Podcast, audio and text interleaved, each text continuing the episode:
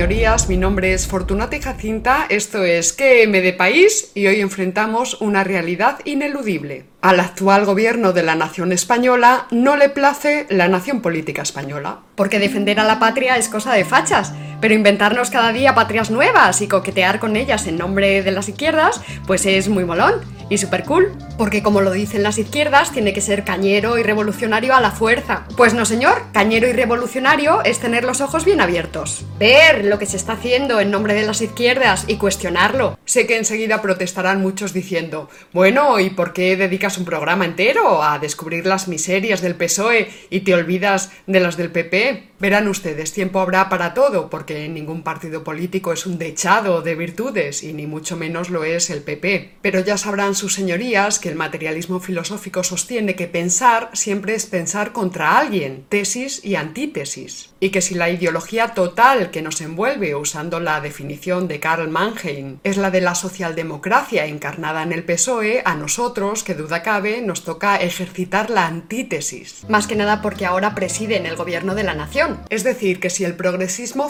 fundamentalista, el buenismo papanatas y la izquierda ideológica son la tesis, a nosotros nos toca pensar a la contra, porque para pensar a favor de la corriente, pues ya están muchos de nuestros académicos, universitarios y también nuestras élites intelectuales y artísticas y periodísticas. A un partido político habría que juzgarlo por sus incongruencias internas, observarlo, comparar lo que dicen con lo que hacen, distinguir entre el oportunismo táctico y las acciones que tienen un sentido político estricto. En definitiva, tendríamos que estar capacitados para juzgar a un partido político por lo que realmente es y no por lo que dice en sus pancartas. Porque si algo está claro es que el componente de izquierdas del PSOE pues disminuye cada día más, sobre todo desde 2004, puesto que después del 11M, del catastrófico 11M, pues todo el espectro político derivó hacia la indefinición, tanto el PSOE como el PP. De izquierdas al PSOE apenas le queda ya más que el nombre, y el que no quiera ver la tostada, pues peor para todos, no solamente para él, sino peor para todos. Vamos, que ustedes pueden seguir votando al PSOE, pero no lo hagan pensando que votan políticas de izquierdas, hagan el favor. Voy a ponerles ahora unos fragmentos televisivos que evidencian en qué dirección se orienta la política actual del PSOE. Pero recordemos antes de nada que nación política significa igualdad de todos los ciudadanos ante la ley, que nación política es un hallazgo de la izquierda y no de la derecha, y que lo que aquí defendemos sí o sí es que el sujeto de soberanía siga recayendo sobre la nación política. Hija mía, qué cosa más facha. No sé cómo te atreves a tener un canal en YouTube para decir esas cosas tan fachas y fascistas. Veamos en primer lugar unas declaraciones de Manuel Cruz, expresidente de Federalistes de Esquerres, exdiputado del Partido Socialista de Cataluña y nuevo presidente del Senado de España, la Cámara Alta de las Cortes Generales. No creemos que pertenecer a España sea una obligación perpetua. Nos reconocemos herederos de la izquierda catalana que ha defendido siempre Cataluña, un solo pueblo un nuevo federalismo desacomplejado y exigente con el Estado. En Cataluña, en los últimos años, se han ido acumulando muchos agravios e incomprensiones desde la desgraciada sentencia del Tribunal Constitucional sobre el Estatuto. Un proceso que se resuelve desde los principios democráticos en el marco de un estatuto de derecho y que si procede concluya con la celebración de un referéndum. Recordemos también que Merichel Batet, miembro del Partido Socialista de Cataluña, ha sido recientemente elegida como nueva presidenta del Congreso de los Diputados y que esta señora votó en su momento a favor del llamado derecho a decidir, junto con su grupo de socialistas catalanes.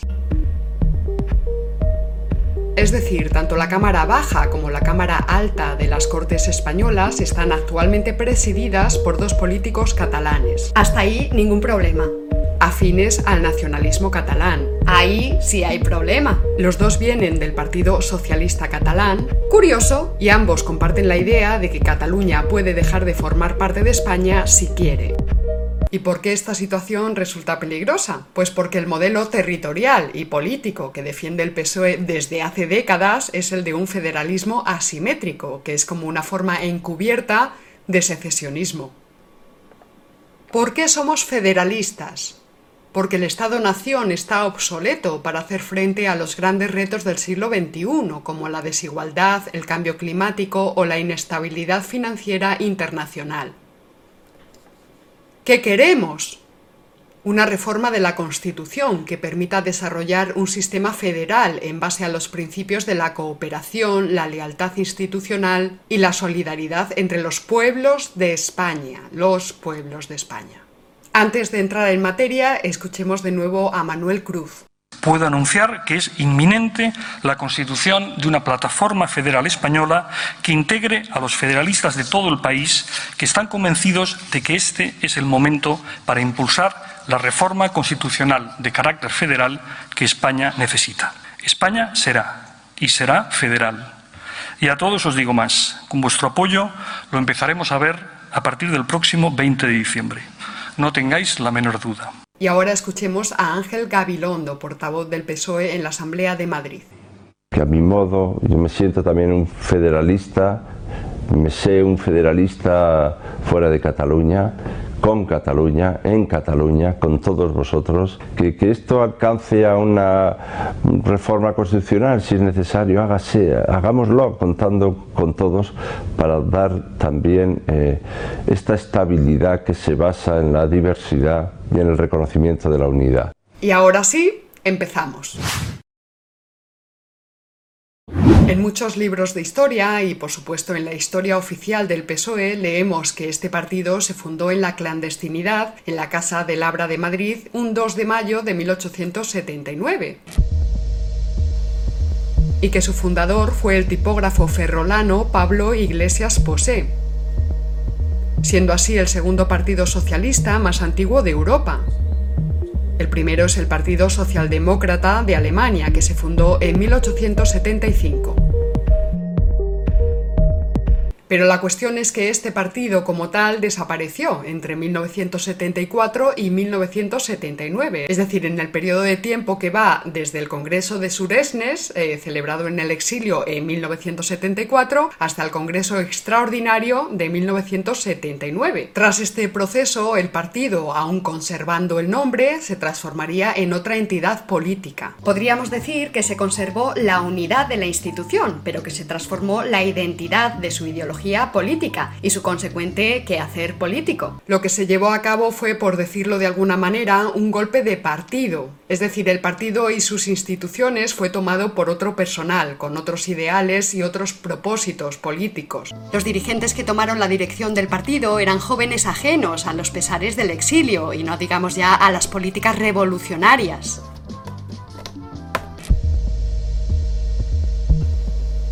El dirigente histórico Rodolfo Llopis sería defenestrado por el joven sevillano Felipe González Márquez, que se haría con la Secretaría General del partido. Luis Gómez Llorente, Pablo Castellano y Paco Bustelo serían los dos últimos líderes que defendieron el marxismo en el PSOE en su vigésimo octavo congreso celebrado en 1979.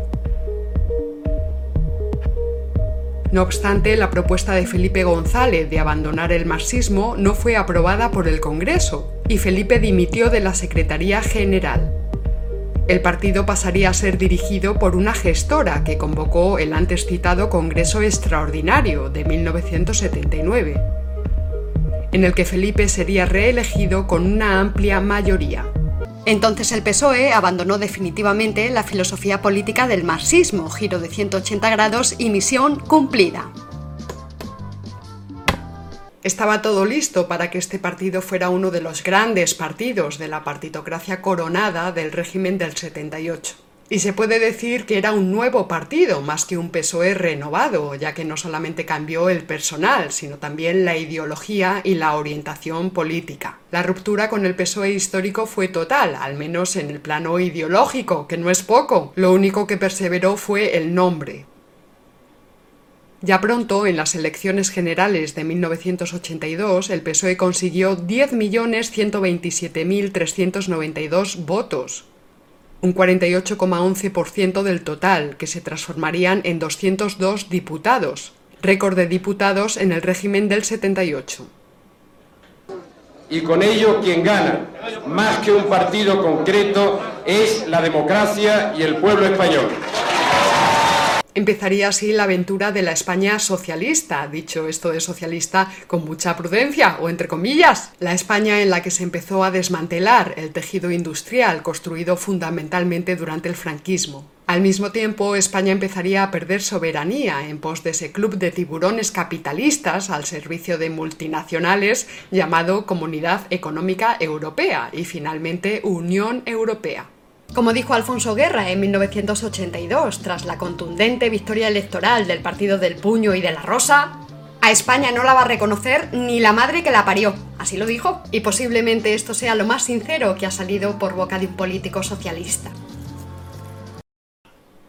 Con la entrada de España en la Comunidad Económica Europea en 1986 y la ratificación de la entrada en la OTAN mediante un referéndum ese mismo año, se produjo la entrada masiva de capitales extranjeros por el atractivo que tenía un mercado así para sus ganancias en los altos tipos de interés. Yo sé que Europa quiere que estemos con ellos. Por primera vez en nuestra historia lo han demostrado claramente. Lo que provocó la ruptura entre el PSOE y su sindicato, la Unión General de Trabajadores, llegando a la reconciliación con Zapatero.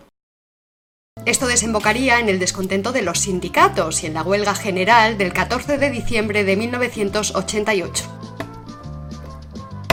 OTAN de entrada no, decían los dirigentes socialistas cuando estaban en la oposición.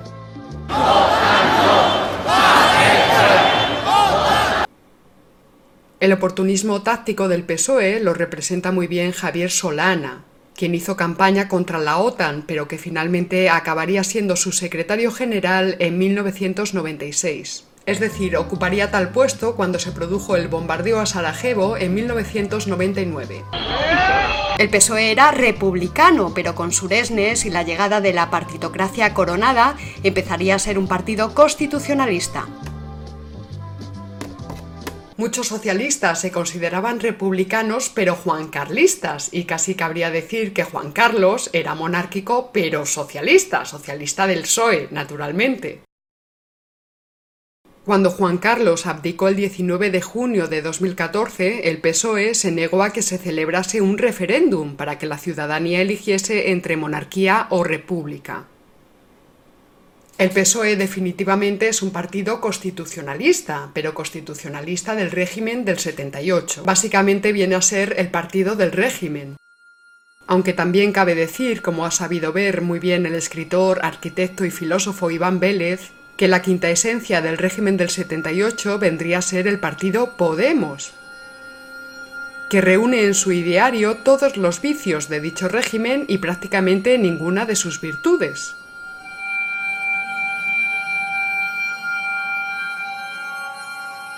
Podemos no ha venido a abolir la constitución del régimen del 78, sino a darle cumplimiento. Tras ganar los comicios del 28 de octubre de 1982, el PSOE de Felipe ganaría otras tres elecciones generales y gobernaría España 14 años consecutivos, los tres primeros gobiernos con mayoría absoluta. Esto fomentó el clientelismo, el amiguismo y la corrupción al por mayor. Los gobiernos del PSOE llevarían a cabo una masiva privatización de empresas públicas, que es tanto como hablar de expolio. Telefónica, Endesa, Repsol, Argentaria, Tabacalera, ENCE, AENA, Indra, Agencia F, FECASA, IPASA, ENASA, CETME, FRIXA, INIMA, GEASA, Elcano, GESA, Iberia, SEAT, SIMEX. También son escandalosos los casos de corrupción que involucran a este partido, tanto en el gobierno central como en los gobiernos de las comunidades autónomas, las diputaciones o los ayuntamientos. Caso Flick, caso Filesa, caso Rumasa, caso Urbanor, caso AVE, caso Arcos, caso Guerra, caso Roldán, caso Banesto, caso Gal, caso Matza, Eres de Andalucía, caso Naseiro, caso Campeón, cursos de formación, Operación Medeja, caso Naseiro, no me llamen meterete. Ha repetido tapete. Los gobiernos de Felipe González, al igual que los de Zapatero, más que socialdemócratas, fueron neoliberales, lo que pasa que un neoliberalismo camuflado de izquierdismo. De hecho, ministros de Economía de gobiernos del PSOE, como el poperiano Miguel Boyer, Carlos Solchaga y Pedro Solbes, se han presentado abiertamente como liberales. Es más, Miguel Boyer se asociaría a la Fundación FAES. En la actualidad, la política económica del PSOE ha sido diagnosticada como neoliberal por Vicens Navarro. En 2013, Pachi López afirmó que la izquierda ha abandonado su responsabilidad ante el neoliberalismo, o sea que ha cedido. José Antonio Pérez Tapias, que compitió con Pedro Sánchez y con Eduardo Medina por la Secretaría General del partido en 2014, llegó a afirmar que el PSOE debía emanciparse de décadas de contaminación neoliberal. Si el PSOE es el partido más votado, como vimos en las pasadas elecciones del 28 de abril, es porque la mayoría de sus votantes desconocen su historia. Lamentablemente mucha gente se conforma con lemas simplistas y maniqueos del tipo somos la izquierda, que básicamente viene a decir nosotros somos los buenos y el infierno son los otros, los otros. Como dijo Gustavo Bueno en la última entrevista que concedió, en España tenemos el cerebro hecho polvo.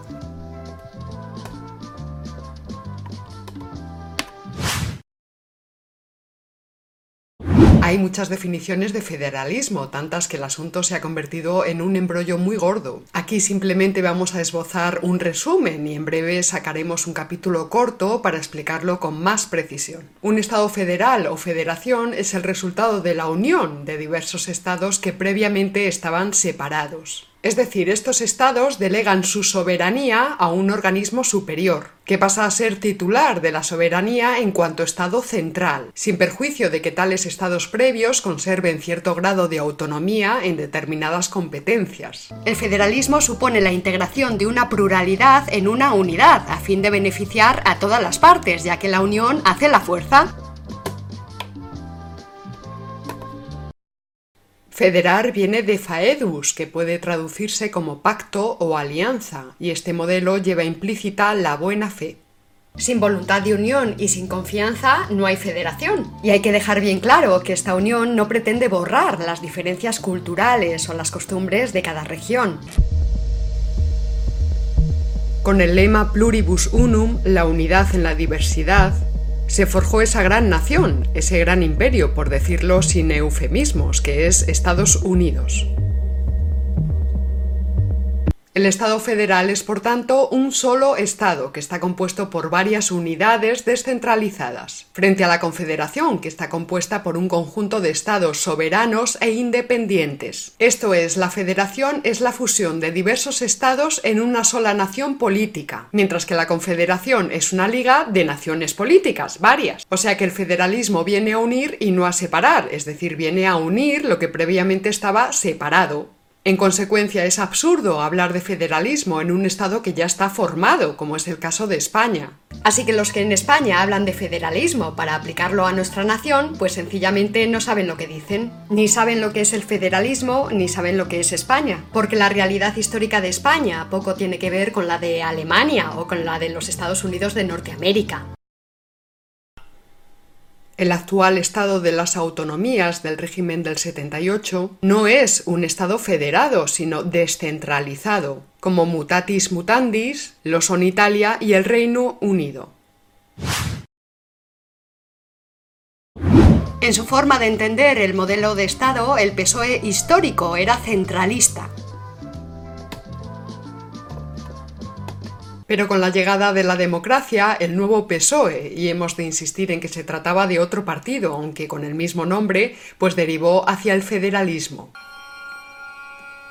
Es más, en el Congreso de Suresnes, los jóvenes sevillanos Felipe González y Alfonso Guerra iban todavía más allá y defendían sin ningún pudor el derecho de autodeterminación de los pueblos del Estado español.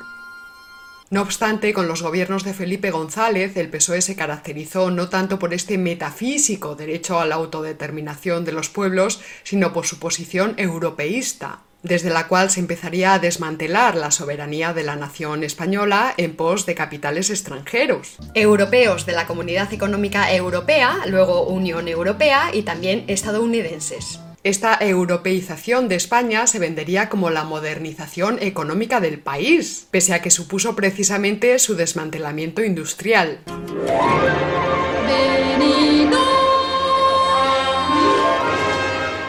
España quedaría, como ha quedado, en un país de servicios y sobre todo de turismo. Pero ya sabemos que el potencial turístico de España empezó a consolidarse con el franquismo y que no es un mérito del régimen del 78. No te pongas optimista, Felipe, que esto no es una rueda de prensa. ¿No te das cuenta que esto que dirige es un establecimiento de hostelería? Que vivimos del turismo, hombre. Se ha llegado a distinguir entre un federalismo simétrico y un federalismo asimétrico.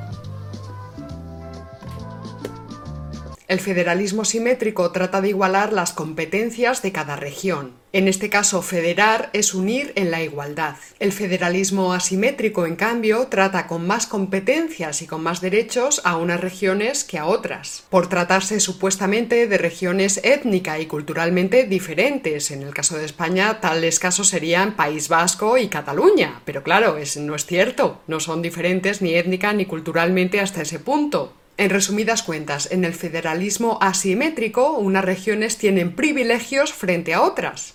Se trata, por lo tanto, de desunir en la desigualdad. El federalismo que defiende el PSOE es un federalismo asimétrico, tal y como lo llamó Pascual Maragall.